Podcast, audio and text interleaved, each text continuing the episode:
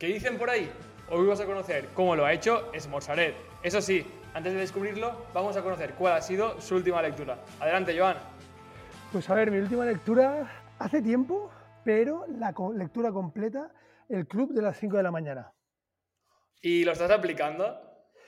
Relativamente, algunos días. Por ejemplo, hay días que sí que voy a entrenar a las 5 de la mañana, pero bueno, tengo dos nanos de casa y a veces compaginar no dormir por la noche y levantarse a las 5 de la mañana es bastante duro. Es, complicado. pero mola mucho. Si no me equivoco, es de Robin Sharma, ¿no? Correcto. Me, me gustan mucho sus lecturas. De hecho, em, mira, ya se me ha olvidado. Me leí Los héroes de cada día. Vale, no lo conozco. Bueno, pues e, es una lectura que te está muy chula y, me mola. Tengo pendiente la de las 5 de la mañana porque hacía muchas referencias a ese libro. Así que si encima tú lo recomiendas. Sí, sí. Mira, sinceramente, yo soy bastante escéptico a veces con este tipo de, lecturas, ¿no? Porque muchas veces se repiten y demás, y hacía muchísimos años que no me leía nada. En un podcast oí hablar de este, de este libro. Yo también estaba como en un momento que, jolín, que me apetecía a mí aprovechar la mañana realmente y demás. Me lo leí. Sí que es verdad que está contado así como una manera, como una historieta y demás, que, bueno, te lo vas leyendo y dices, bueno, bien, todo el rato me repite la misma idea constantemente, pero dices, bueno, pues lo que plantea, y fue cuando lo empecé a probar, que realmente dije, ostras, la verdad que mola. Mola levantarse pronto, hacer la rutina que propone, y ahí ya es como que en muy poquito tiempo, ¿sabes qué me daba? Me permitía no ir con la lengua afuera todo el día, cuando lo hacía bien. Me quedo con eso. ¿Sabes? Con Ganar tiempo un poco por ahí. Gestionarlo mejor. Gestionarlo mejor o utilizarlo de una manera un poquito más correcta porque me permitía no terminar el día pensando, ostras, no he mirado esto que me interesaba leer o no he invertido un poco en formarme un poco. Es como que todas aquellas cosas que me llenaban el, el vaso emocional o de cosas que me apetece, flash, las hacía por la mañana y quedaban hechas. Y al fin del día decía, bueno, pues está guay esa parte, no sé cómo decirlo, pero sí, de, plenitud, de haber conseguido algunas cositas, ah, estaban hechas y me pareció muy interesante eso. Yo creo que también eh, este tipo de lecturas o cuando hacemos este tipo de hábitos nos ayuda también a valorar más el tiempo, porque muchas veces es, encima que me he levantado a las 5 de la mañana, ahora voy a perder tiempo mirando Twitter o encima que me he levantado a esta hora, ahora no voy a entrenar. Y lo utilizas como una buena excusa para ir empujando hacia el lado que tú quieres. Correcto, sí, estoy de acuerdo. Pues, Joan, ahora ha pasado una cosa, y es que cuando has dicho el título de esta última lectura, se habrá escuchado un pitido. ¿Así? ¿Ah, así, así ha sido. Y esto es porque en Así lo hacen, cada domingo, además de traer a un puto loco, también de lunes a viernes enviamos una cápsula de conocimiento. Y la primera siempre es el libro que propone este, este loco, la última lectura. Así que en asilohacen.com, ah, si se apuntan, mañana mismo recibirán esta, este, el título de esta lectura. Fenómeno. Así, que ahora sí, Joan, ¿cómo estamos? Pues muy bien. La verdad que encantado de estar por aquí, encantado de que me hayas convocado a este podcast. Ya sabes que a mí todas estas cositas me, encantan, así que ah, muy contento. Pues antes de empezar a conocer tu historia y sobre todo cómo lo has hecho, que al final es lo que nos interesa saber, Em, me gustaría que te imaginases que vamos por, por las calles de Valencia. Ahora iremos conociendo que tú también eres muy fanático y experto del mundo del almuerzo. Pero vamos, vamos de camino al almuerzo, al almuerzo y nos para una persona por la calle. Y te pregunta a ti justamente, perdona, ¿a qué te dedicas? ¿Qué haces? ¿Cómo le explicaría a esta persona de calle a qué te dedicas?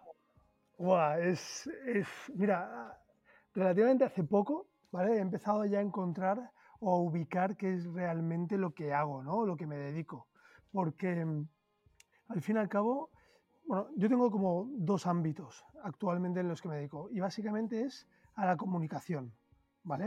con un proyecto que yo tengo que se llama Smorsaret, ¿vale? Que este de aquí básicamente es genero contenido y comunico sobre, gastronómicamente hablando, sobre el almuerzo valenciano, ¿vale? Utilizo lo que es el eje vertebrador del almuerzo para hablar de cultura, eh, cultura gastronómica, cultura social, hablar de tradición, intentar que no se pierdan algunas maneras de hacer o de vivir o de relacionarse de, bueno, de, las personas, ¿no? y sobre todo de la comunidad valenciana, que de, relacionaros entre vosotros, entre nosotros, ah, sabemos mucho, ¿no? Y es desde un punto desde la informalidad. Y eso me parece maravilloso. Y en el almuerzo se dan todas estas ah, cositas.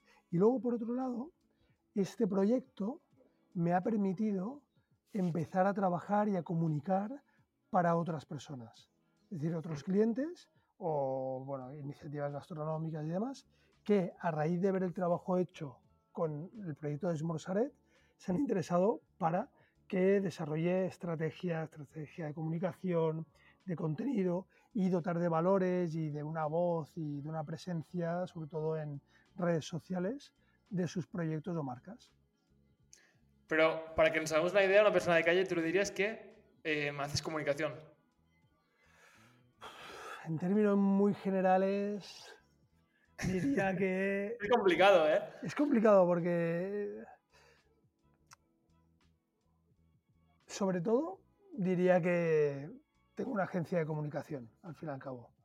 Vale. Sería un poco para que todo el mundo lo entendiese. Porque me ha pasado de decir, ah, soy creador de contenido, y la gente pues se imagina que, no sé, de repente te dicen, ah, ¿tú qué eres? ¿De esos que vas por ahí todo gratis? Y dices, bueno, no. O, o dices, comunicación, ah, vale, pues escribes en algún medio.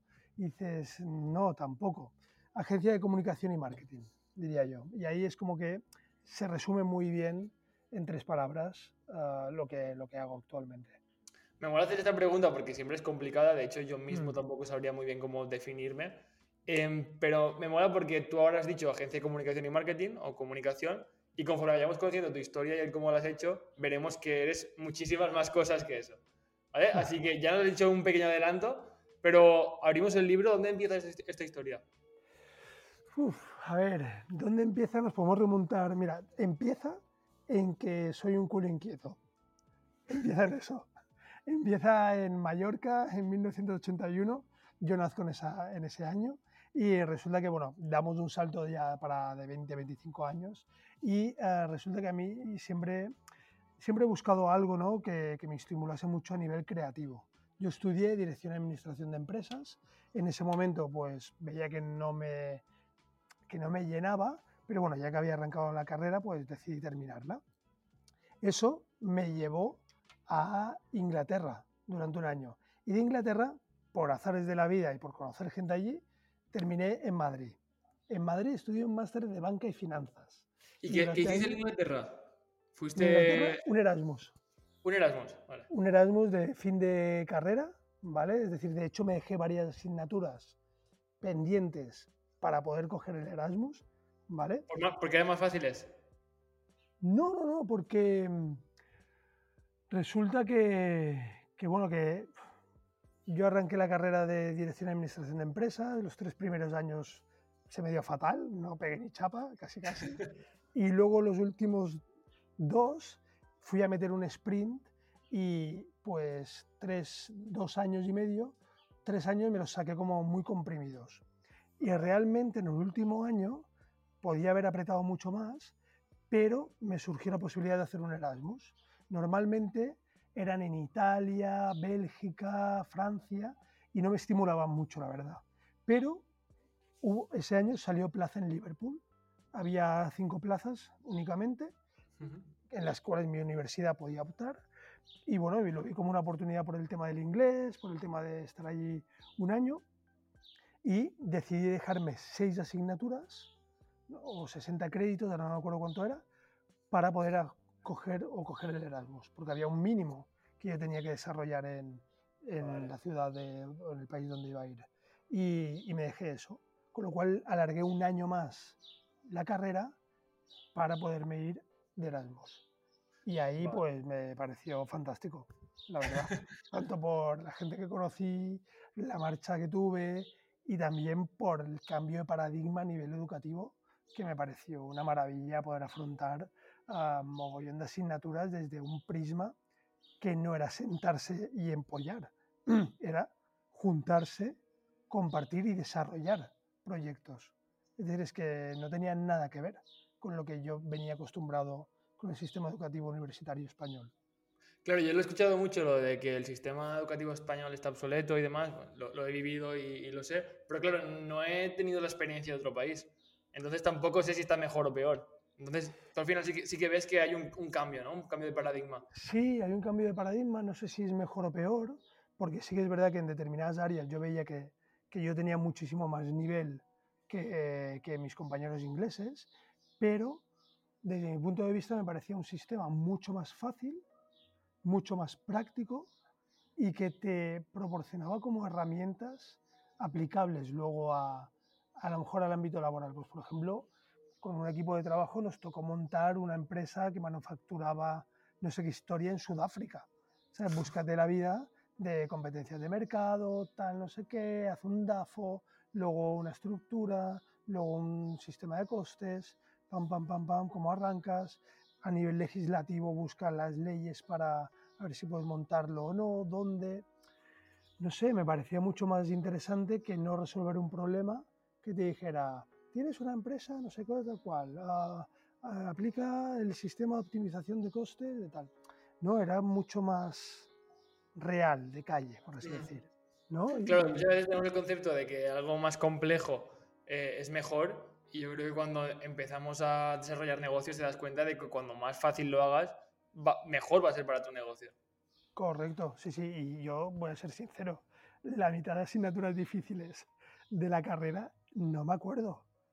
Es que ahora mismo no, no, no, sabría pillar ni una ni las matemáticas de operaciones financieras, ni contabilidad de costes, ni, es que no, no, no me acuerdo, incluso de las leyes macroeconómicas y microeconómicas, tienes un bagaje pero no las he seguido aplicando mi día a día.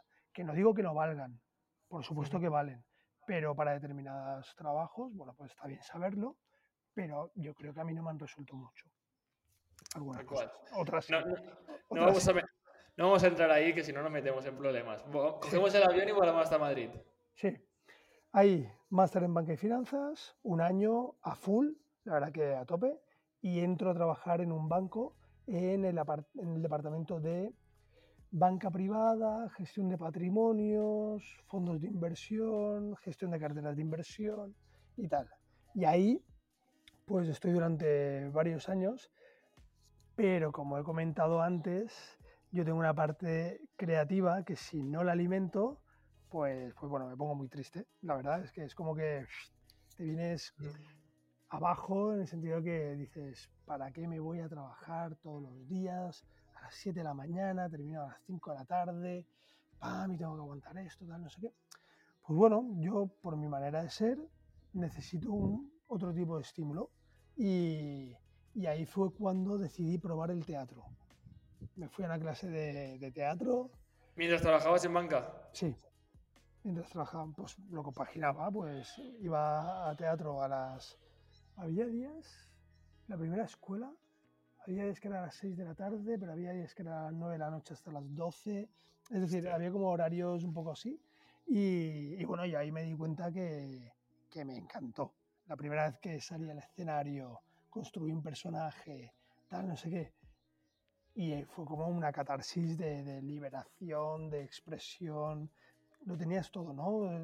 Mi cabeza funcionaba mucho en la línea de, de crear, de crear cosas desde crear una escenografía, cómo contar una historia, crear un personaje, crear escenas para transmitir algo, etc. ¿no? Y, me, me, fascinó.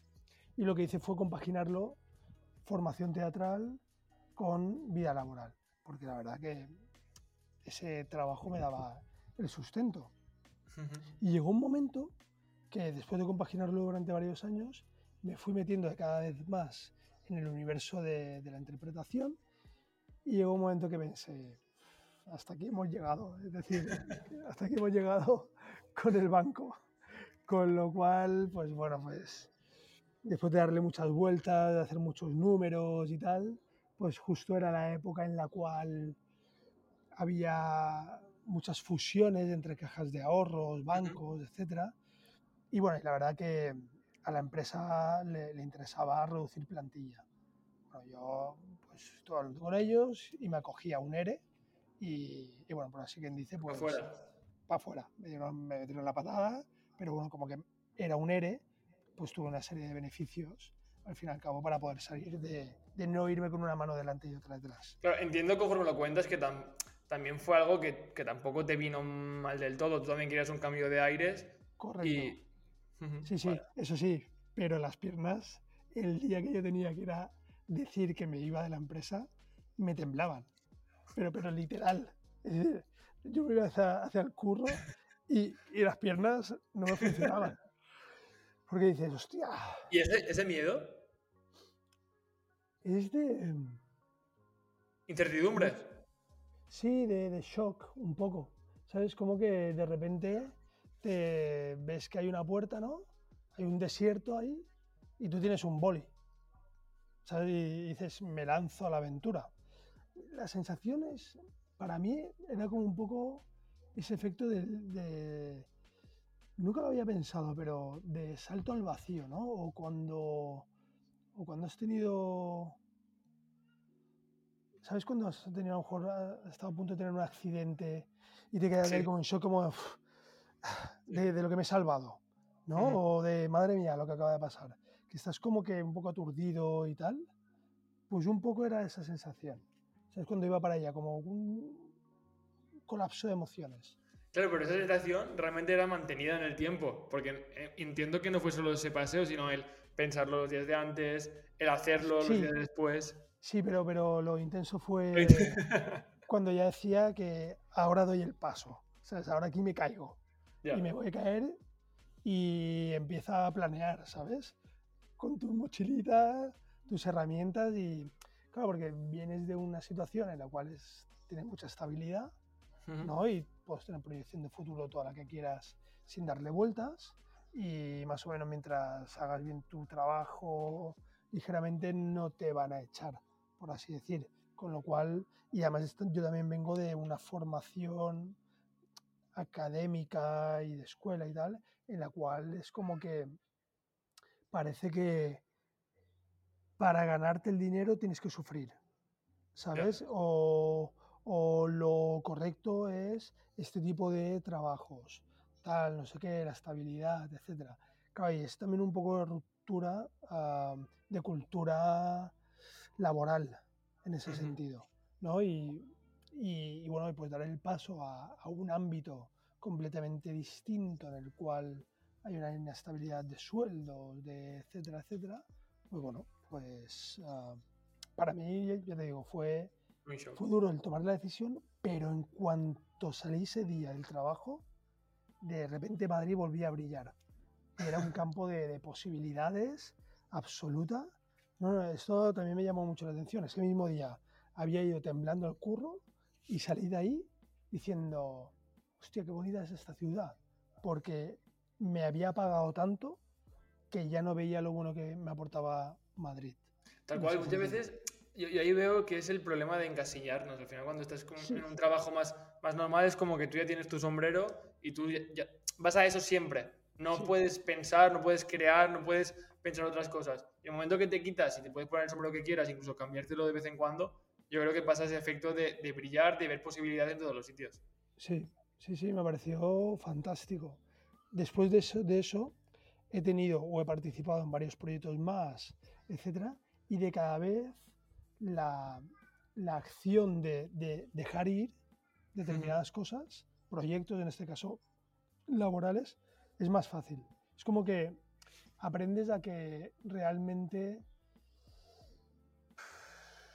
por un lado o por otro puedes acabar desarrollando y sacándote las castañas del fuego y, y demás que eh, también digo que no, no de manera fácil, porque luego también ha habido muchos momentos de apretarse muchísimo el cinturón.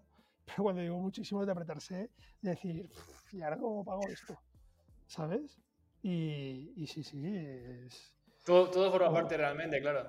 Sí, sí, sí. Que, que, también muchas veces yo creo que tenemos visto como el éxito o el estar súper bien, el tener mucho dinero en el banco, pero también habrá veces que con el cinturón apretado seas feliz porque tienes esas posibilidades o capacidad de decidir. Sí, a ver, yo creo que la felicidad reside mucho en uno mismo, pero también es verdad que el dinero en su justa medida da una tranquilidad que también aporta felicidad. Es decir, yo no digo que tengas que tener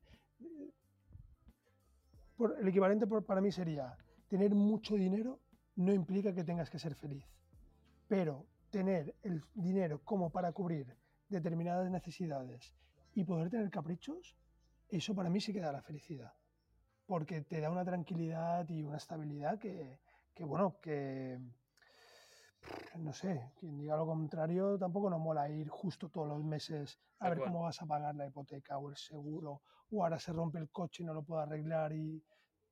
Es decir, que para mí eso también es felicidad y eso lamentablemente únicamente lo puedes tener con dinero.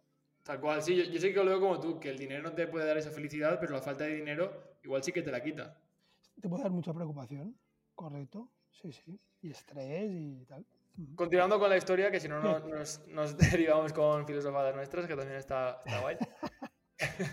Em, sales del banco, sales de este desierto con el boli mano. Con boli mano, una pluma y empiezo ahí a desarrollar mi carrera, por así decir, de, en el ámbito de, de, la interpretación y del arte dramático. Voy, bueno, participo en varios proyectos, ya sean audiovisuales, publicidad, obras teatrales, etc. ¿Sin experiencia previa? No, no. ¿Tú ibas a saco a aportar todo lo que podías? Sí, sí, sí, pero bueno, también es verdad que pasé en total por tres escuelas y una de ellas es la escuela de Mar Navarro, que es una técnica, técnica école, que es un, tipo de teatro muy gestual, que a nivel de teatral está muy, muy, muy reconocida a, nivel sí, eh, nacional e internacional. Es decir, y, eso fue cañero, fueron dos años on fire. Es decir, llegabas un minuto tarde y no entrabas en la clase y de que te tenías que esperar tres horas para entrar al siguiente bloque. Con lo cual, y, y se trabajaba muy bien. Pero eso también lo disfrutaba muchísimo y me metí muy de lleno en ese, en ese ámbito teatral. Y, pero sí que es verdad que es un medio muy complicado de hacerte un sueldo. No depende solamente de cómo trabajes tú, sino de otros factores que son los que realmente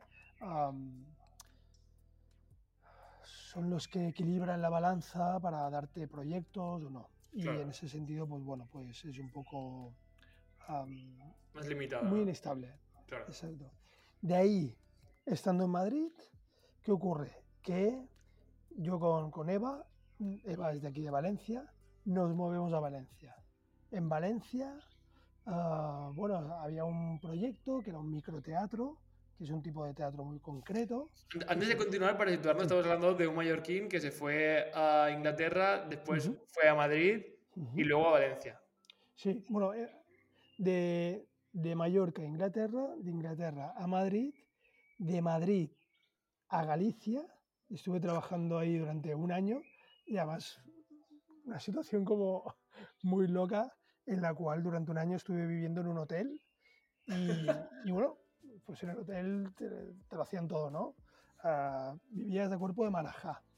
Y durante ese año, pues fue como, no sé, un paréntesis de, de, no tener que preocuparme por nada relacionado con el día a día, sino más bien solamente de trabajar y bueno, y, viajar y, demás. Y de Galicia volví a Madrid, ahí estuve ocho años y, y, en 2013 me moví para Valencia. Vale. Por, ir siguiendo un poco también cómo, cómo te fuiste moviendo. Sí. Y aquí en Valencia, cuando llegué a Valencia, justo tenía un proyecto, una película en Alemania, que justo estaba ya más on fire a nivel físico, preparándome, montando caballo. Era, era guay, era guay. Y lo que pasa es que proyectos de estos salían uno cada, cada mil. Es decir, y sí que es verdad que igual te resolvían para unos meses, pero era complicado, aunque tuvieras representante, representante de public, representante de, audiovisual, etc. Era complicado.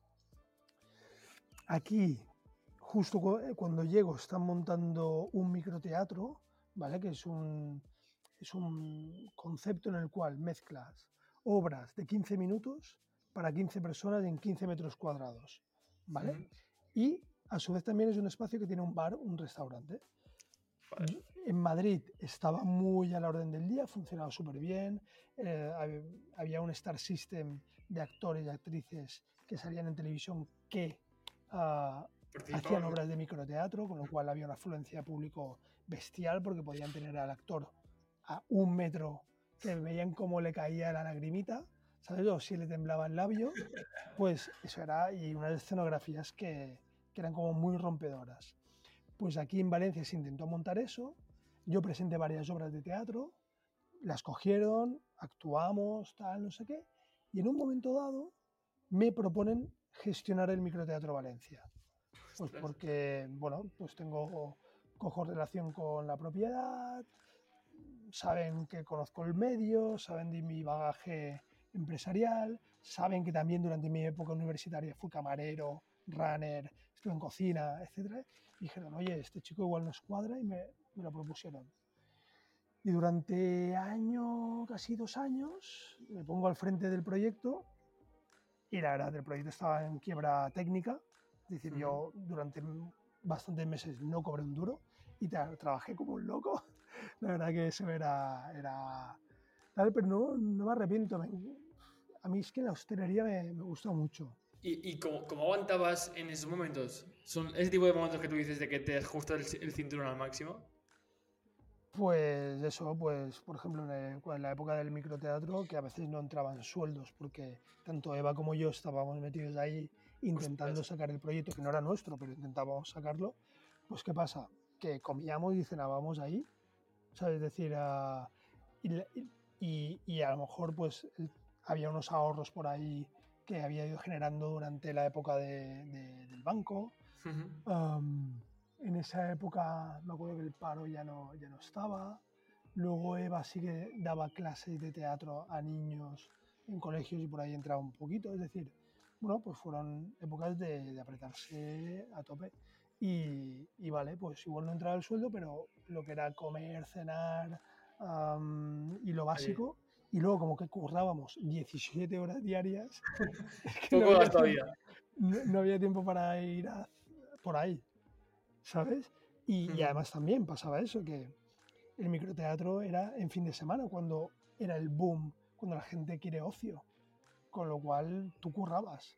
Me acuerdo que sí, que a lo mejor cuando terminábamos, pues a veces te ibas con el grupo de actores y tal a tomar una copa, pero a la hora a mí se me caían los ojos del sueño, porque había empezado a las 9 de la mañana, ¿sabes? Y así, y lunes, martes, que estaba cerrado era la época era el tiempo de gestión. Gestión de proveedores gestión de espacio gestión de, de personal.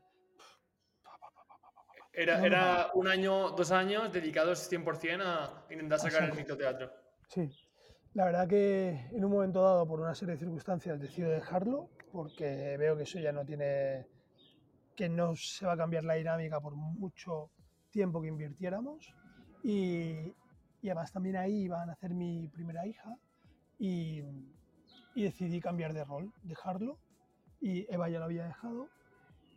Y hablando con un colega me dijo, ostras Joan, tú así como eres, tú conoces una empresa, una agencia de comunicación y de eventos que se llama Cool de Sac y yo digo, no, ¿Tal? me dice pues, no sé, yo creo que tú ahí por tu manera de ser encajarías muy bien. Ah, le escribí mail dije, oye, tal, no sé qué, estoy por aquí, este es mi historial. Uh, y nada, me apetece conoceros y a ver si podemos trabajar juntos.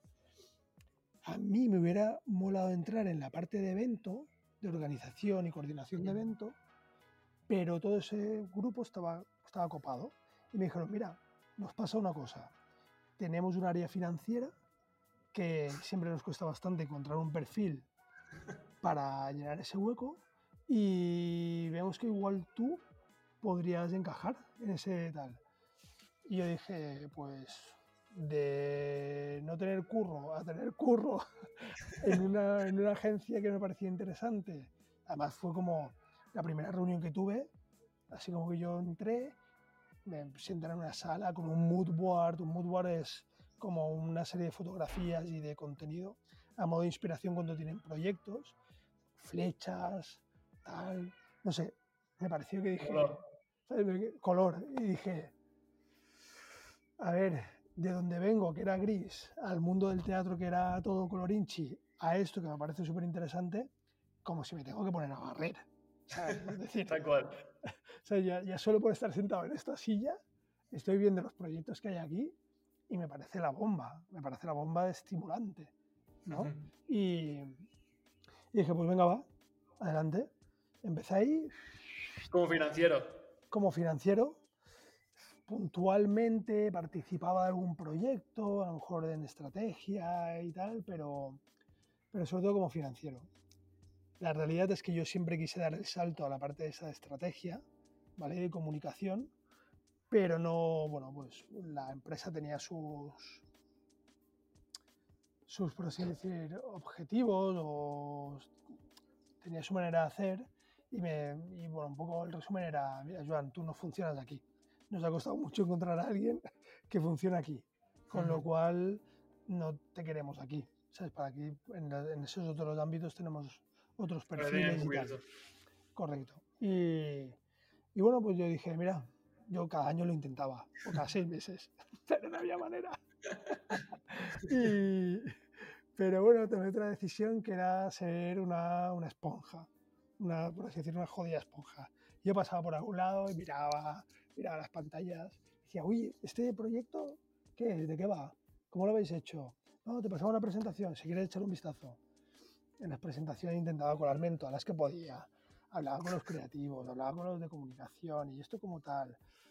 Yo qué sé, pues me ponía a seguir en Instagram a la gente que los creativos seguían. ¿Sabes? Es decir, era como, no sé, intentaba absorber todo lo que podía. También porque me gustaba. Claro, pero es, es que es- me parece brutal lo que estás comentando, porque al final ahí realmente se ve la, la proyección a dónde querías tú llegar y tú lo tienes claro. Igual la persona de enfrente, el CEO de esa empresa, él no tenía claro dónde tú quieres llegar o lo que podía hacer contigo, pero tú lo tienes claro y dije, vale, si tú lo quieres, yo sí que voy a querer. Si no soy tu empresa, me monto yo la mía o serán otras, pero yo no, no, te va- no me voy a negar a aprender. Sí, ahí está, es un poco el tema. Eso sí, no te digo yo que, que se me hacía duro, ¿eh? También, es decir, ir a currar en, pues de 8 horas que tiene, el- bueno, de X horas que tiene el día, 24, 18, ¿no? Son las que estamos despiertos, Ujú. aprox, pues 8 horas haciendo algo que no te mola y tal, es jodido, ¿no? A veces te, te mina mucho la, la- la moral, pero bueno, también tenía ese punto, ¿no? Y por suerte había unos compañeros y compañeras que eran maravillosos y, y tenía ese punto de estímulo. Decía, bueno, pues un día malo y dos medios buenos, ¿sabes? Y iba como conversando. Y, y en eso que, que, que, bueno, paralelamente hice un máster en marketing digital porque yo, pues, visto que no podía dar el salto a, otro, a la otra parcela, pues dije, pues me voy de aquí, ¿vale? Pero me voy de aquí, y, pero nadie me contrataba porque no era, no, no era ni creativo, ni director creativo, ni, ni director de comunicación, ni, ni community manager, es decir, que no, no tenía una- un bagaje, una experiencia. Hice un medio máster de marketing digital, me pareció brutal, y ahí empecé otra vez a, a buscar como curro, ¿no?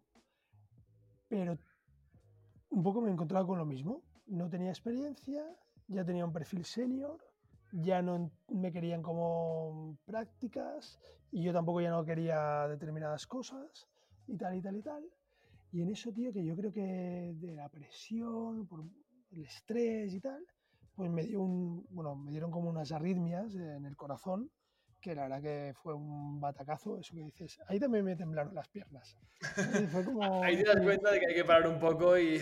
Sí, sí, sobre todo a nivel emocional y, y demás. Y bueno, y mm, me, me operaron, bueno, tuve ahí como, una, como un parón y decidí como frenar un poco la presión que me estaba metiendo yo mismo para ese cambio, ¿no? De paradigma. Dije, bueno, mira, va, voy a parar, voy a relajar y, y decidí no buscar más curro. En ese sentido, mi parte creativa estaba ahí todavía, es decir, que Mm. necesitaba ser alimentada. Y hubo un día que, eh, no sé, eso una intuición o, o algo, digo, ostras, tío, el almuerzo valenciano, tío, es una maravilla. ¿En qué año estamos, por situarnos? Esto estamos en 2018. Vale. Lo del corazón me pasó en marzo de 2018, ¿sí? Justo por fallas, más o menos. Y en agosto del 2018, un día pues estaba en el coche y tal, eh, era una tarde de agosto que llovía, y en eso que me puse a mirar Instagram, me puse a mirar y dije, hostia, del almuerzo valenciano, y me puse a buscar información. Y no encontré nada que me que dijera, hostia, qué guay esto, ¿no? Busqué el nombre del perfil en Instagram, de Smorsaret, estaba libre, lo cogí, pero tampoco sin saber qué hacer con él. Y lo tuve ahí como en barbecho un mes o mes y medio. Y. o dos meses, sí. Hasta que un día fui a almorzar y dije, venga, va, voy a hacer un. voy a crear contenido en torno a esto. Y en eso que no me seguía, es que me río, pero no me seguía nadie. Cero, cero seguidores. Cero. Cero. ¿Sabes? no te seguía ni Eva. No, no, no, no. ¿Sabes? De hecho, yo creo que Eva ni siquiera sabía que me había pillado el perfil. y en eso, que y yo tampoco seguía a nadie, y en eso que, que, la foto incluso, yo creo que no había ni foto, o puse una de un bocadillo, ¿sabes? que tenía por ahí. Y en eso que, que voy a hacer el primer story y yo muerto de vergüenza. Es decir, que hago yo aquí haciendo stories? ¿Quién lo va a ver? Tal. Esos stories no los vio nadie, los vi yo desde otro perfil, ¿sabes? Porque, porque realmente no me seguía nadie, pero yo muerto de vergüenza por hacer esos stories. perdón que te corte, pero es que me parece brutal porque me estoy imaginando ese momento y me imagino ahora, que ahora lo contarás, pero ahora cuando vas a los bares o incluso te, te contratan, es que me parece brutal si tú acordarte de eso, de decir, hostia, cuando yo hice esa foto de cero seguidores, que el único que lo vio fui yo con otro perfil. y ahora, ¿dónde estoy? Sí, no, continúa contándolo. Una, una buena comunidad, la verdad que ahora sí que es verdad que todo depende, pero bueno, hay stories que a veces los ven 4.000 personas hasta ha llegado a 9.000 personas. Un, story y dices, wow, ¿no? Es decir, ese cambio es, es muy loco. Y, y, lo que te iba a decir es que, pues bueno, con la calma, hice unas fotos con el móvil, tal, no sé qué, y de repente me puse a escribir un poco la crónica del, evento, del almuerzo, y las fotos las empecé a seleccionar, y luego las quería editar un poquito para mejorar la calidad, y eso me hizo que buscase bueno, cursos de fotografía y de edición, y vi que me estaba molando, y vi que la escritura me relajaba, y que tenía esa parte creativa de comunicación, y el proyecto se empezó como a apoderar de mí, pero porque me hacía sentir muy bien. De hecho, fíjate tú, paralelamente, cuando yo empecé Osmorsaret, paralelamente estaba desarrollando otro proyecto en colaboración con otra persona, más centrada en el universo de la tecnología, criptos, etcétera, desarrollo de, sí, de propuestas tecnológicas de diseño, bueno, una movida. Habíamos hecho presentaciones ya para tal, y en un momento dado dije, oye, mira, con el partner dije, me bajo del proyecto. Me bajo del proyecto porque, porque lo que me hace sentir bien es esto, es Esmorzaret. Y esto de aquí lo estoy empujando para sacarlo. Y como que venía de lo, de lo del tema del corazón, de la frustración laboral y demás, dije, esto está guay, puede tener mucho futuro en el recorrido, pero ahí estoy empujándolo mucho. Y en cambio con Esmorzaret estoy fluyendo me fluye solo, es decir, me viene solo, me pongo a escribir, no, no, no me... El tiempo invertido era de disfrute realmente, ¿no? Simplemente por escribir, por comunicar, por intentar buscar maneras de contar a nivel ah, audiovisual, técnico, me molaba. Y, y, bueno, y me puse un poco el foco en eso. Entonces, claro, por, por que realmente eras tú con tus fotos eh, y tus almuerzos decidiste abandonar un proyecto con otra persona y centrarte en el Mosaret. Sí. ¿Cómo, ¿Cómo, continúa a partir de ahí? ¿Cómo continúa a partir de cuando dejas ese proyecto paralelo y te centras pues en Yo continúo currando en la agencia de comunicación donde estaba, siempre en la parte de finanzas, no daba el salto ahí. pero hubo un detalle y una cosa rara que muy bonita que hizo. Ah, en, esa empresa había como tres empresas, ¿vale? Bajo la misma marca, cul de sac. Yo estaba en la parte de evento, pero luego había otra que era como una parte más de, de entidad corporativa y de, diseño de espacios, que en este caso la llevaba Pepe, Pepe García, y, él iba viendo el proyecto, me iba siguiendo y tal. Yo con él tenía buena relación, era uno de los socios él. Y un día me acuerdo que pasó por delante y me dijo, ostras, Joan, lo has clavado, tío. Has tocado un insight y has empezado a generar un contenido en torno a un ámbito que, que toca la patata. ¿Sabes? Por así decir, que, que es, que es muy interesante, muy emocional. Y yo me quedé ahí y dije, bueno, pues bueno, puede ser, no lo sé. Igual era esa intuición de hacer algo en relación a esto, ¿no? Y, y bueno, se quedó ahí eso. Y al cabo de varios meses, o un año, no me acuerdo cuánto tiempo, un año, un día también vuelve a pasar por delante de Tane y me dice, Joan, viendo cómo estás llevando el proyecto, la implicación que tiene, las horas que le echas, la pasión y tal, dice, "Ah, nosotros, si quieres, te vamos a hacer la identidad gráfica. Claro, yo me quedé ahí, dije, ¿qué dices? Y me puse a trabajar con su equipo y desarrollamos la identidad gráfica de Esmorsaret. Y en ese sentido, yo le tengo que dar mucho las gracias porque una vez que el proyecto tuvo una identidad gráfica y una imagen, me permitió hacer muchas otras cosas que desde únicamente un perfil, o siendo yo como Joan, no podía hacer. Que era como, por ejemplo, o que no sabía cómo hacer, pero esa identidad gráfica me empacó como para poder desarrollar otras cosas. Hacer una web, hacer un merchant, presentarme como Smorsaret con una identidad gráfica. Es decir, le dio consistencia al proyecto. Y más de la que yo me pensaba, ¿eh? Es decir, algo que yo pensaba que tampoco no iba a ser tan importante, de repente, no sé, de hecho, a raíz de ahí, pues me hicieron entrevistas en Traveler, salí en las provincias, a Fuet Magazine, que era un, un proyecto que, que era súper interesante a nivel de gastronomía, am, me hizo una entrevista también. Es decir, yo me acuerdo que a raíz de la presentación de la marca, pasaron Sí, muchas claro. cosas.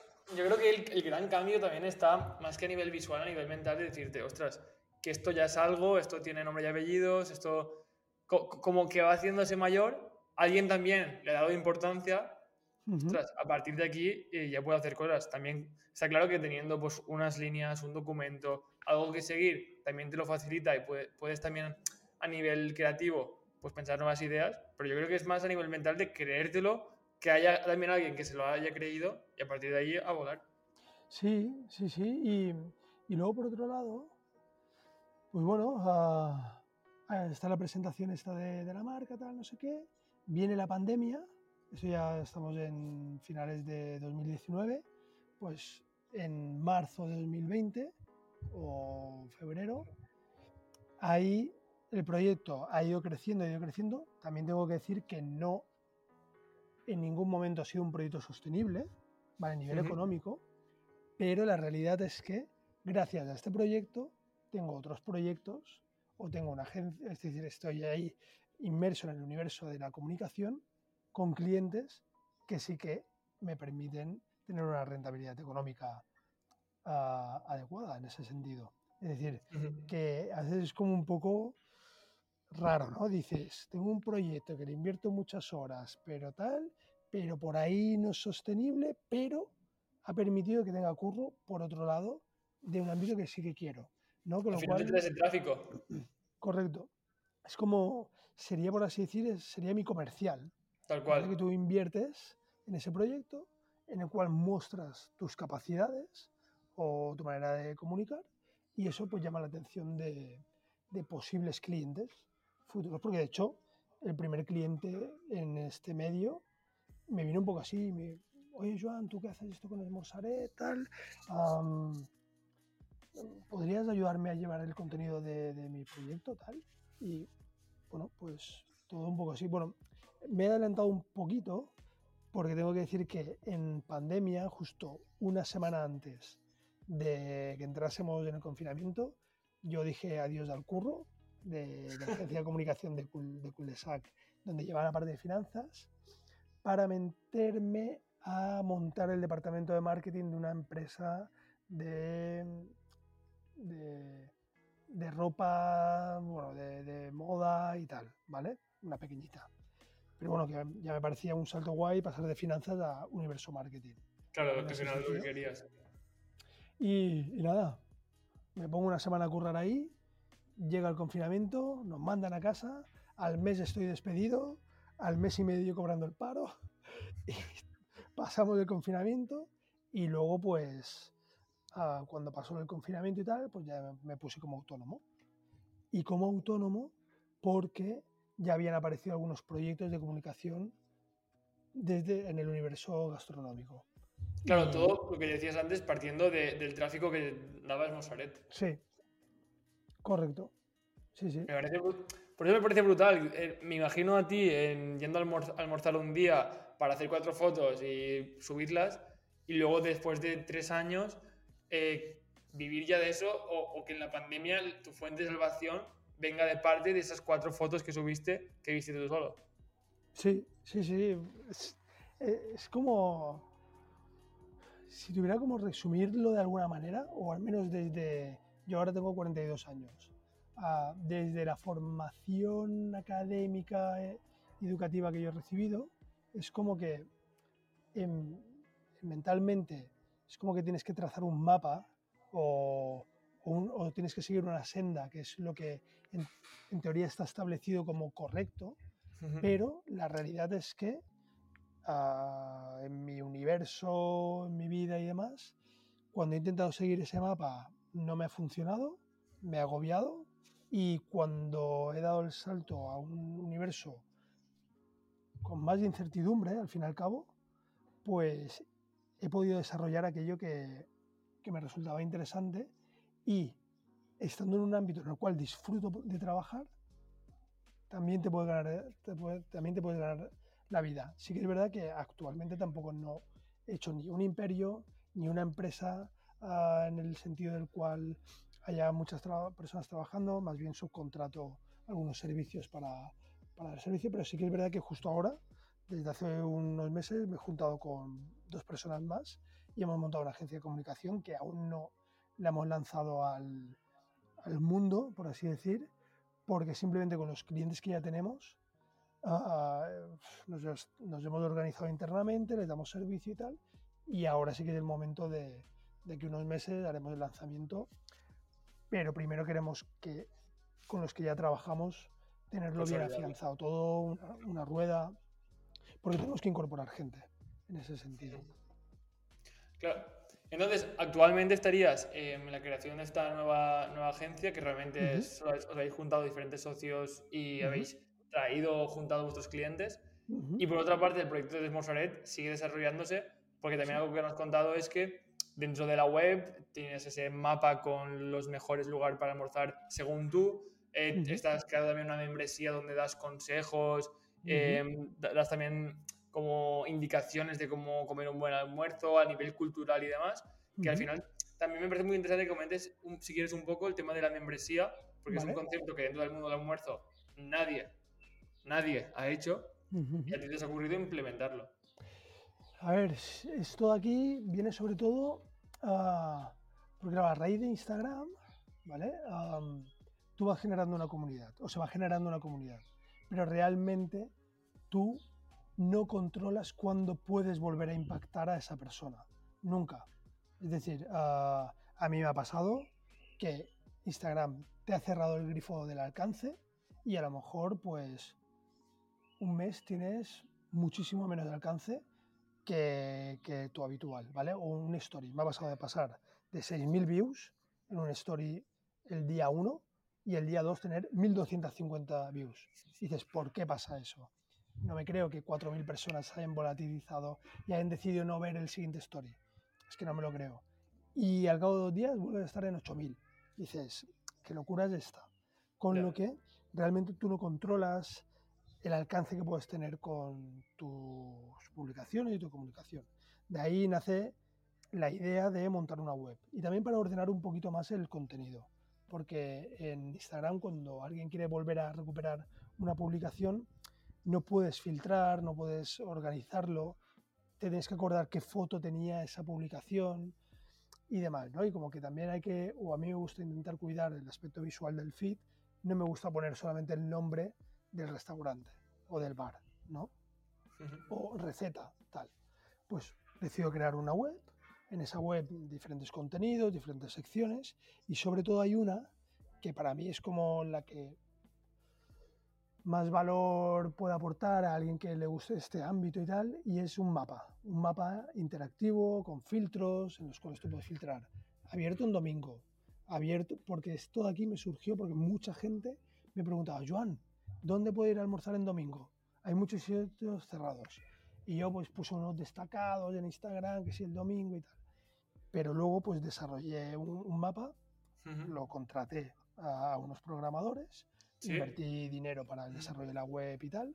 Y, bueno, hicimos un, un, mapa en el cual puedes filtrar, pues yo qué sé, morro o top list bravas de la comunidad valenciana. Y lo aprietas y solamente te salen los sitios que he probado y que, desde mi punto de vista, vale la pena probar sus bravas, su morro, etcétera, etcétera, etcétera. Entonces, especialidad aquí hay una inversión porque tú contratas ese desarrollo a medida porque querías hacer una herramienta. Sí, sí, sí, sí. Hay una inversión y de hecho, no sé, en total no sé si me costó como 4.000 o 5.000 euros, es decir, inversión perdida en ese sentido. Quería aportar eso y en un momento dado digo, y, ya la creación de la web era una manera o un objetivo de monetizar Inicialmente pensaba monetizar de las marcas, pero ¿qué pasa? Que cuando yo me pongo a, trabajar o, a tantear a marcas, ves que te restringe un poco la libertad. Pues por ejemplo, en el mapa decían, vale, yo soy X, pues solamente quiero los bares donde yo tengo presencia. No quiero que, que, la gente se vaya a otro bar. En parte yo lo entiendo. Pero bueno, vi que no era demasiado factible si quería tener un, seguir teniendo una independencia de contenido, pues bueno, asociarme con determinadas marcas, que sí que he trabajado con ellas para otros ámbitos, pero no para la web, en ese sentido. Ah, que si en un momento dado aparece una marca y, tengo libertad total de contenido, oye, adelante. adelante. ¿Sabes? Decir yo en ese sentido, pero que también lo entiendo, lo entiendo perfectamente. Y, ahí fue cuando pensé, bueno, ¿a quién yo quiero aportar valor? Al usuario final. Con lo cual me puse a generar contenido. Ah, no, decidí crear una membresía en la cual el usuario final fuese el que pagase, por así decir, por el contenido. Claro, el usuario deja de ser el producto para marcas. Correcto. Y claro, y empieza realmente a estar en el centro donde recibe todo el contenido, todo bueno, sin filtros, realmente como tú lo ves, como, como tú harías para ti mismo. Llegó un momento en el cual pensé que, bueno, que si a través de las marcas no podía monetizar la web, ya que veía un poco condicionado el contenido, pensé, bueno, ¿a quién quiero yo aportar valor realmente? Al usuario final, ¿no? ¿Para quién hago esto? Para compartirlo con la comunidad. Con lo cual por un precio relativamente muy bajo, generar un contenido que le aporte el máximo valor posible y que le permita, pues, pues eso, pues encontrar sitios donde ir a almorzar, etc. Y en ese sentido, pues decidí hacer una membresía para determinadas partes o bloques de contenido de la web. Uno de ellos es el mapa, que ahí tienen acceso las personas del club Smorsaret, y las listas de los top list que son, por así decir, como aquellos mejores sitios. Si alguien me pregunta, oye, Joan, los cinco mejores sitios donde ir a comer bravas en Valencia, pues están allí. ¿Vale? Y, así también es de una manera en que los usuarios o los consumidores del contenido ah, apoyen, por así decir, el proyecto y permitan que esto aquí siga adelante en ese sentido. Tal cual, yo al final lo, que conforme lo veo es como una gran herramienta en la cual si eres un fanático de la cultura valenciana o, gastronómica, lo tienes ahí todo recogido por, un referente de esto. o ya no, ya no si quieres verlo como un referente, sino como una persona que se ha pateado todo, ha probado muchas cosas y te puede decir dónde puedes disfrutarlo. Donde, por ejemplo, el porcentaje de error es menor. Sí, sí, yo creo que sería un poco, un poco eso. La verdad que puedo, yo puedo coincidir o no en gustos con, con la gente, eso es, es ley de vida, pero sí que es verdad que, bueno, pues con el paso del tiempo, pues vas ganando una experiencia, ¿no? Un recorrido. Eso sí, también te digo que me queda muchísimo por descubrir, muchísimo por aprender y, y por disfrutar en ese sentido. Es que es como, es que es inacabable, porque de repente te metes... Llevas buen ritmo, ¿eh? Bueno, voy, voy, voy ahí, voy disfrutando, voy disfrutando. Sí, pero, y que luego también se generan tendencias, se generan modas, de repente el cremaet al principio no estaba en todos los sitios y ahora quien no tenga cremaet, pues tal, con lo cual ahí se abre una puerta. Vamos, por ejemplo, a la mesedora, ahora referente aquí en Valencia en cuanto a innovación en cuanto al cremaet, ¿no? Y, en ese sentido es, es muy Lo dices tú, ¿eh? No lo digo yo. Sí, sí, sí, sí. no, pero es verdad, ostras. Y, y a mí me parece muy interesante cómo se empujan los límites o cómo antes, yo me acuerdo la primera vez que a mí alguien me habló un cremaet, me pareció como, como un mito, ¿no? Es decir, no, cogen el ron, azúcar, lo queman y luego tal, o el café y se quedan dos capas, dos capas. Y yo, ¿pero no se mezclan? No. ¿Cómo no se mezclan? No lo sé. Eso lo hacía mi abuelo. Y yo, ¿qué dices? ¿Dónde puedo tomar eso? Buscando, no veía fotos de eso, decía, ¿esto qué es? Es como que no se mezcla, ¿sabes? me parecía como maravilloso. Lo probé y dije, wow, tío, está buenísimo. Dulcito, dulce, tal, no sé qué. Y bueno, eso fue pues en... Eso fue... Sí, a principios del 2018. Sí, cuando aún el proyecto de no había... Claro, había arrancado, claro. Había gestado. Ahí estabas descubriendo tú realmente. Sí. sí Me mola porque ahora tú estás hablando mucho del almuerzo, el crema de ti y demás, como algo normal, pero habrá mucha gente de, otros lados de España, incluso del mundo, que está escuchando esto y no, no tenga ni idea de qué es el almuerzo. Así que, ¿tú cómo lo definirías? Ostras, ah, pues mira, me voy a ir más por la parte... Igual hay mucha información sobre la parte gastronómica, bueno, voy a hacer un, un conjunto de cosas. El almuerzo es como un momento único que se produce entre las 9 y las 12 de la mañana y no es ni el desayuno ni la comida, está en medio. Es un parón que hace la gente para compartir con otras personas comidas normalmente tradicionales y demás, y es un momento en el cual ah, el almuerzo valenciano se caracteriza por tener como varias etapas, ¿no?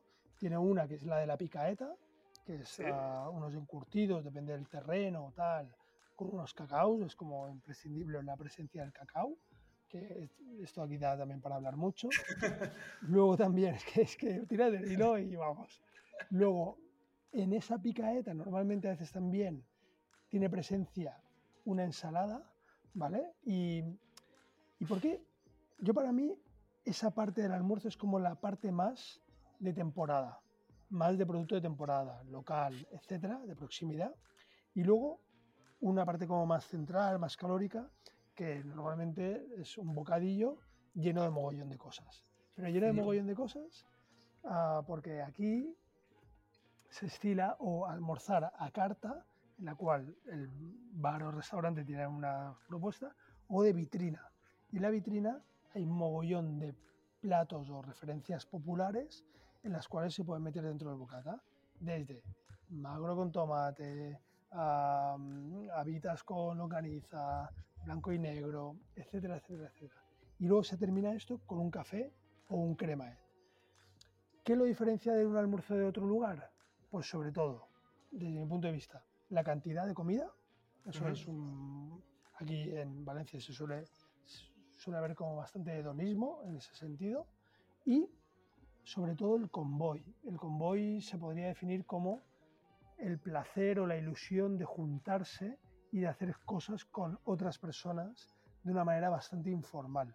Con lo cual, ah, el grado de relajación, de disfrute, es mayor que cuando tienes como un protocolo a seguir, ¿no? Y, creo que para mí serían como las dos patas, ¿no? Una gastronomía popular enfocada sobre todo, sobre todo al disfrute y disfrutarlo en compañía, en compañía de gente de una manera muy informal. Con lo cual, desde mi punto de vista, el almuerzo valenciano no solamente es comer, sino que también es cultura social y, gastronómica. Y yo creo que es lo que quizá lo diferencia más de otros lugares. Tal cual, me parece que lo has definido muy bien, aunque yo siempre digo que si no lo vives es complicado de, entender por muchos detalles que, que debemos. Sí, sí, de hecho, mira, justo la semana pasada vino un chico de Londres que estaba haciendo como recorriendo España y tal, lo llevé a almorzar y flipó. ¿Sabes? Es decir, dice, ¿esto qué es? le pareció maravilloso en ese sentido. Dice, esto no, esto no está en ningún otro lado del mundo. Claro, y no te, no te lo puedes llevar porque parte del almuerzo lo forma la gente de aquí. Su, su, forma de ser, em, cuando nos juntamos hay grado de informalidad. Realmente sí que hay como, como una serie de... Yo muchas veces lo veo también como una ceremonia, el, el empezar con arranca ahora, el no sé qué. Pero claro, tienes que, que, estar con un paisano para saber cómo funcionan estos ritos. Sí, sí, sí. Pero bueno, No, vamos a entrar, no vamos a entrar por ahí porque si no sé que nos vamos a ir a tres horas, que a los dos nos gusta mucho almorzar. Sí, sí. Vale, conociendo ya tu historia y sobre todo el cómo lo has hecho, eh, vamos a entrar en cinco áreas que para mí son muy importantes y que me encantaría saber cómo las gestionas o entiendes tú. estas son cinco. Y la primera es el cuerpo. El cuerpo para mí es el único vehículo que tenemos para movernos de un sitio a otro y es importante cuidarlo. Yo, por ejemplo, ahora mismo trabajo mucho sentado, se me hace muchas veces complicado o me excuso con que es complicado el moverme. ¿Tú cómo entiendes el cuerpo? Pues a ver, yo también, yo, ah, y además ya llegada, pasada la barrera de los 40, yo siempre he hecho deporte de manera intermitente, he jugado balonmano, he hecho deportes acuáticos, también entrenamiento funcional, gimnasio, etcétera, etcétera, etcétera. Yo para entrenar me tengo que divertir, porque si no, lo acabo abandonando. No, el objetivo de conseguir un cuerpo 10 o algo así, para mí, hombre, mola tenerlo, pero no es para mí la motivación, sino que tengo que divertirme. Y para este proyecto que hago, que es Desmorsaret, y también para la vida diaria, es fundamental cuidarse lo máximo posible, porque es que lo disfrutas todo mucho más, tienes la cabeza donde tiene que estar y también, claro, yo voy por ahí comiendo, por así decir, en muchas ocasiones como más de la cuenta. Y si no intento regular eso a nivel de alimentación en casa, por ejemplo, en casa, mucha gente me dice, Joan, tú con todo lo que almuerzas, ah, ¿cómo no estás Ah, como una bola o pesar 200 kilos. digo, pues tío, porque intento equilibrar. Pues si me casco un almuerzo de... Lo primero que yo no soy muy fan de los XXL. Un XXL es un bocadillo de casi una barra o de una barra entera o muy lleno. Yo no, yo soy más partidario de, incluso no del almuerzo de un entero, que es media barra, sino del medio, que es el más pequeñito. Porque sí, porque si almuerzas demasiado, luego el resto del día no rindes y estás pesado y tal.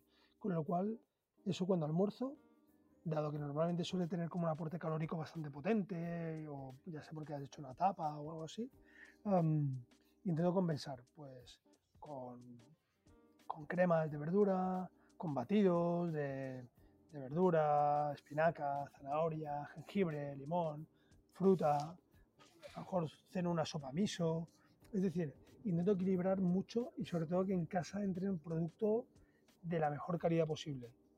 De mercado, ecológicos, carnes poco grasas, uh, bueno, bollería, ultraprocesados y demás apenas entran. yo no digo que, que, no me vaya a tomar un donut o de vez en cuando una hamburguesa McDonald's, Burger King, pero no es lo habitual, no es lo habitual. Y ahí intento equilibrar. Para mí es fundamental hacer deporte, te sientes mucho mejor. Pasando por el siguiente punto sería que yo lo veo muy relacionado es la mente y emociones. Cuando, mm. bueno, tú al final ya nos has comentado, cuando pasas por, por ese despedirte o, dejar un trabajo, cuando intentas remontar el proyecto de otra persona, cuando ahora estás tú con tus clientes, a nivel mental es una carga muy fuerte. ¿Tú cómo has ido gestionando todo esto y cómo lo entiendes? Pues a ver, yo, ¿cómo lo entiendo? Ah, que tiene que haber un equilibrio, es decir, un equilibrio mental y demás, pero sí que es verdad que a veces es complicado que no te sobrepasen las cosas a nivel de estrés. Es decir, de repente, pues de que te, te, coma la ola y todos los proyectos requieren de una atención muy fuerte y además también una vida personal. Con lo cual, a veces sí que es complicado y yo en ese sentido, pues ha habido épocas en las cuales he hecho mucha meditación o yoga y tal, cuando, bueno, aquí también es la parte del cuerpo.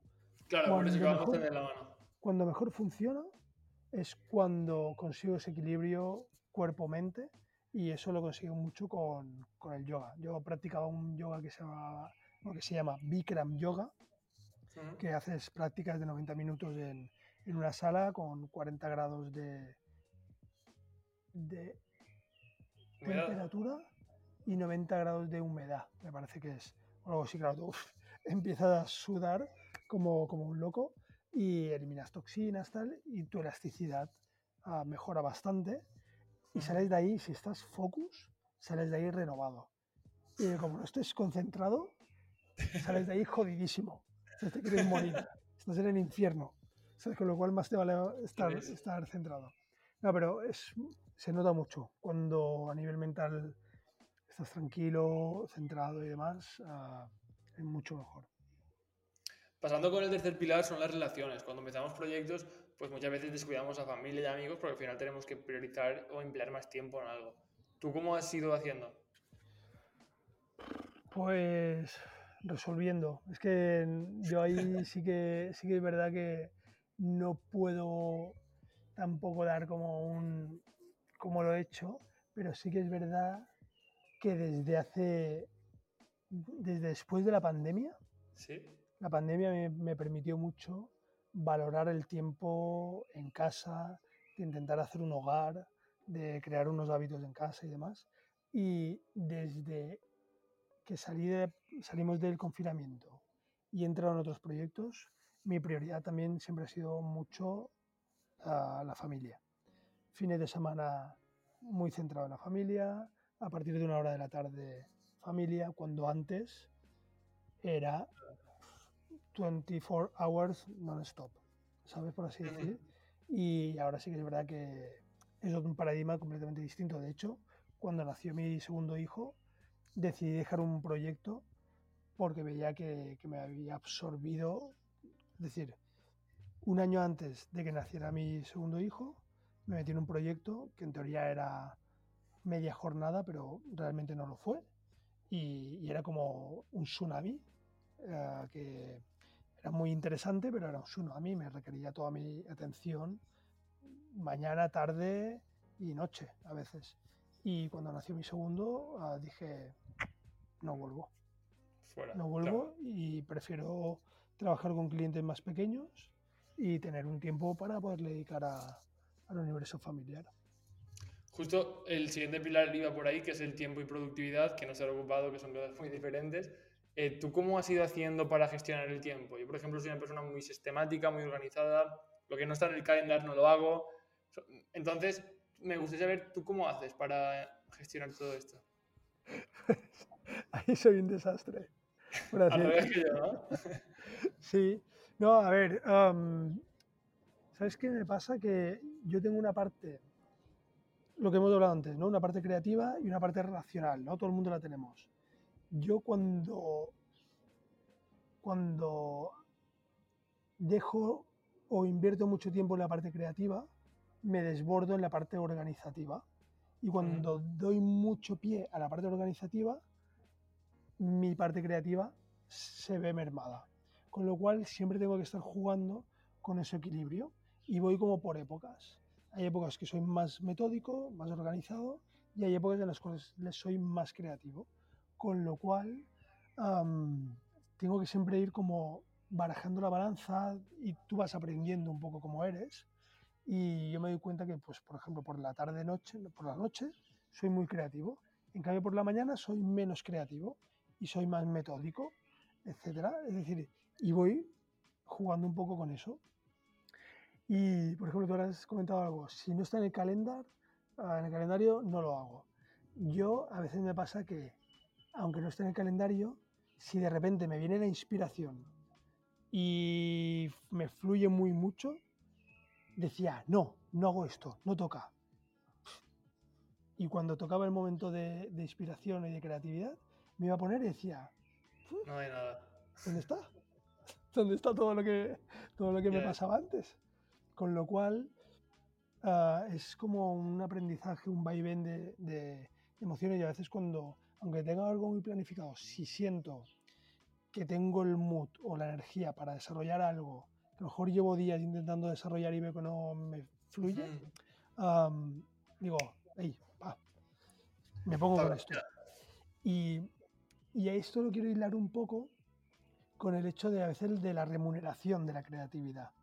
A veces es como que ah, no se valora la creatividad o demás ah, en términos económicos, es difícil cuantificable, pero es que es como son como chispas de, del universo, no sé cómo decirlo, pero que a veces cuando se marcan determinados tiempos, pues ah, es difícil, no difícil cumplirlos, pero sí valorarlos económicamente, de cuándo suceden, cuándo no suceden, etcétera. No sé, es como. Sí, tal cual. El otro, de justo me viene a la mente porque ayer estaba escuchando una, una entrevista que le hicieron a Tony Segarra y hablaba de eso, de que él podía permitirse que una persona creativa él considera que para hacerlo bien puede eh, permitirse dos clientes al año. Porque decía que, que, realmente, si se valora como toca, ese proceso creativo, ese, tiempo que requiere para que las ideas vayan cogiendo ese pozo, esa, esa, inspiración, ese error, ese fallo y todo, decía que con dos clientes al año eh, tendrías más que suficiente. Luego te vas, al mercado y te das cuenta de que, a no ser que trabajes con grandes players, no, no es posible esto. Y aún, y aún así, y aún así, es como, aunque juegues con grandes players, es decir, ah, el ritmo es frenético de las agencias de creatividad y de comunicación. Y un poco a eso me quería referir, ¿no? Y Tony Segarra pues lo ha definido muy bien. Y es para realmente hacer un trabajo creativo bueno, necesitas seis meses o un año. Igual, yo en mi caso, pues por el tipo de contenido que genero, por el tipo de propuestas, no necesitaría tanto, ¿vale? Porque, porque bueno, porque entiendo que mis, mis targets son como, o mis objetivos son más pequeños, pero sí que es verdad que cómo valoras el tiempo en el cual no estás produciendo o no estás entregando el material creativo que, por el cual se te ha contratado. Pero es que todo ese tiempo en el cual no has estado todo el rato pensando delante de una pantalla y embobado, es, es necesario. Y es, es muy ambiguo. Y era un poco la reflexión que, de, hecho, me mola porque yo también estoy ahora aprendiendo bastante sobre el proceso creativo y, se habla mucho también de que reduciéndolo al absurdo, eh, cuando haces un proceso tiene que ser la parte de, bueno, primero pensar y demás, ejecutar, dejar un tiempo y volver a lo que habías ejecutado para ver qué mejor forma hay o con ese tiempo y mezclando diferentes ideas, eh, cómo podrías mejorar lo que tenías preparado. al final la creatividad entra en ese tiempo de de reposo en el que tú haces otras cosas, se mezcla, escuchas, oyes y ahí entra. Entonces, ese lapso de tiempo, lo que tú dices, ¿se paga, no se paga? ¿Se debe valorar, se debe valorar? Pero es que para ser creativo es necesario. Es necesario. Y de hecho, en ese tiempo de reposo, a ver, ahora esto aquí puede sonar místico, pero el hecho de que tú estás con ese, has desarrollado algo, lo has creado, y eso ya tiene una mínima forma, incluso lo has comentado con personas de tu alrededor o demás, tú estás colocado en ese ámbito o en ese momento de creación y todos los inputs que te pueden estar llegando, tú dices, wow, me ha llegado ahora este input y, lo voy a coger. que igual te hubiera llegado hace dos años, pero como que no estabas en ese proceso creativo, no, no te hubiera servido de nada, porque no te aportaba nada, pero en ese momento conoces a alguien que no sé qué, y ves un cuadro, y ves una movida, y ves un vídeo, y dices, hostia, esto aquí lo puedo hilar por aquí. Y es el pozo. es el pozo, de que permite que lleguen más capas y luego pueda generarse algo más bonito o interesante. Pasamos ya con el último pilar que sería el dinero. Al final yo lo entiendo un medio para, un medio para conseguir cosas. Estas cosas pueden ser cosas materiales o, tiempo. ¿Tú cómo entiendes el dinero? ¿Te ahí te gastas. ¿Te, te pones objetivos? Ah, no. No, es decir, ahora, por ejemplo, con, con, el proyecto de la agencia, sí, sí que hemos establecido unos, unos objetivos y tal, pero básicamente es ah, vivir bien y poder hacer todo aquello que, que te gusta. ¿Sabes? Bueno, que te gusta. Hombre, poca, broma que son grandes objetivos. No, a ver, es decir, mira, sinceramente, el primer objetivo es sobrevivir, por así ¿No? Es la verdad. es la verdad. Es, ah, pues, si te has metido en una hipoteca, poderla pagar. Si contratas a gente, poderles pagar en el momento en el que toca. si tienen enanos, tal, no sé qué, pues seguro médico, movidas. Es decir, tener todo lo que son los, las necesidades básicas cubiertas, para mí ese es el objetivo fundamental. Es decir, es, es por lo que intentas tal, Todo lo que venga más. Bienvenido. bienvenido. Siempre la aspiración es a más. A más, por lo que habíamos dicho antes. Pues hombre, siempre sienta bien poder ir de vacaciones dos semanas y esas dos semanas de estar que dices, bueno, pues me tomo esto o me voy a cenar a tal sitio o voy de viaje a tal sitio. O incluso a lo largo del año, pues bueno, pues dices, oye, ¿apetece una pizza? Venga, va. Pues y encargarla del sitio que te gusta, etcétera, etcétera, etcétera. Pues para mí esos son los objetivos, es decir, es cubrir necesidades y un poco más, tampoco mucho más, para disfrutar de las cositas tranquilamente. Hostia, me, gusta mucho la, respuesta que has dado. No, es verdad, es verdad que dices, hostia, sí, puedes ir a intentar ganar el máximo dinero posible, pero es que, ¿cómo lo compaginas con tu vida diaria? Oye, que luego hay proyectos que igual tienen un retorno económico muy bestia. Que, jolín, chapó, en mi caso es curras, ingresas, curras, ingresas, curras, ingresas. No es curras, ingresas por cinco. ¿Sabes? En ese sentido es como muy equilibrado, ¿no?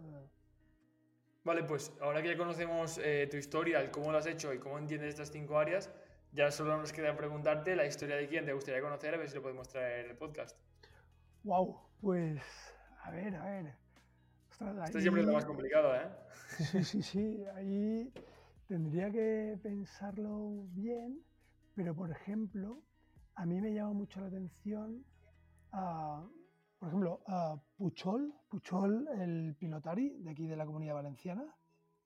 Ostras, no, no lo conozco, pero sí, sí que sé pues, lo que te Bueno, pues es el número uno de pilota valenciana y creo que su estilo de vida, sus objetivos, su universo, etcétera, creo que puede ser muy interesante porque él tiene unas dinámicas, es decir, él pues por un lado tiene que cultivar mucho el cuerpo, pero también a nivel mental, eh, tiene un grado de exposición, se mueve en un ámbito que tiene sus propias reglas, entiendo, cómo lo hace, cómo no lo hace, la presión del público, de torneos, de sponsors, no lo sé.